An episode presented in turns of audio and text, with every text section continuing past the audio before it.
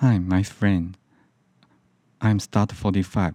Today I'm going to share with you the phrases is a piece of cake. In Chinese means a piece of cake, 简单. Okay, let's get started. Don't worry, it should be a piece of cake for you. Don't worry，别担心，别担心。Should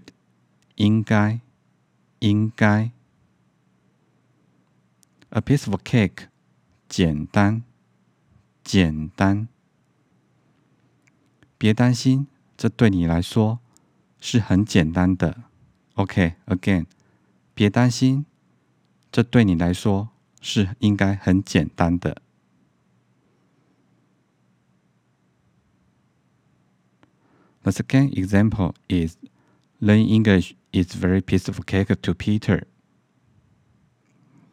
Learn English 学英文，学英文。Very 非常，非常。A piece of cake 简单。学英文对 Peter 来说。很简单的。Again， 学英文对 Peter 来说应该很简单的。Don't be nervous. It's a piece of cake for you.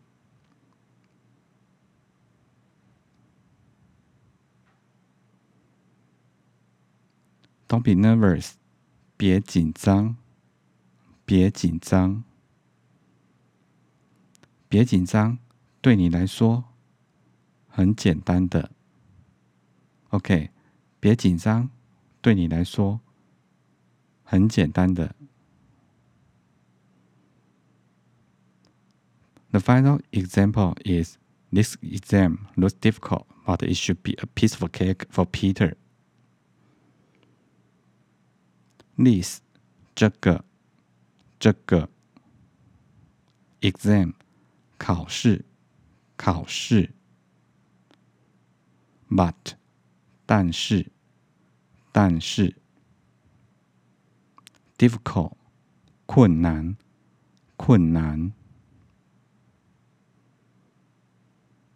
这考试看起来很困难，但是对 Peter 来说应该很简单。这考试看起来很困难。但是对 Peter 来说，应该很简单。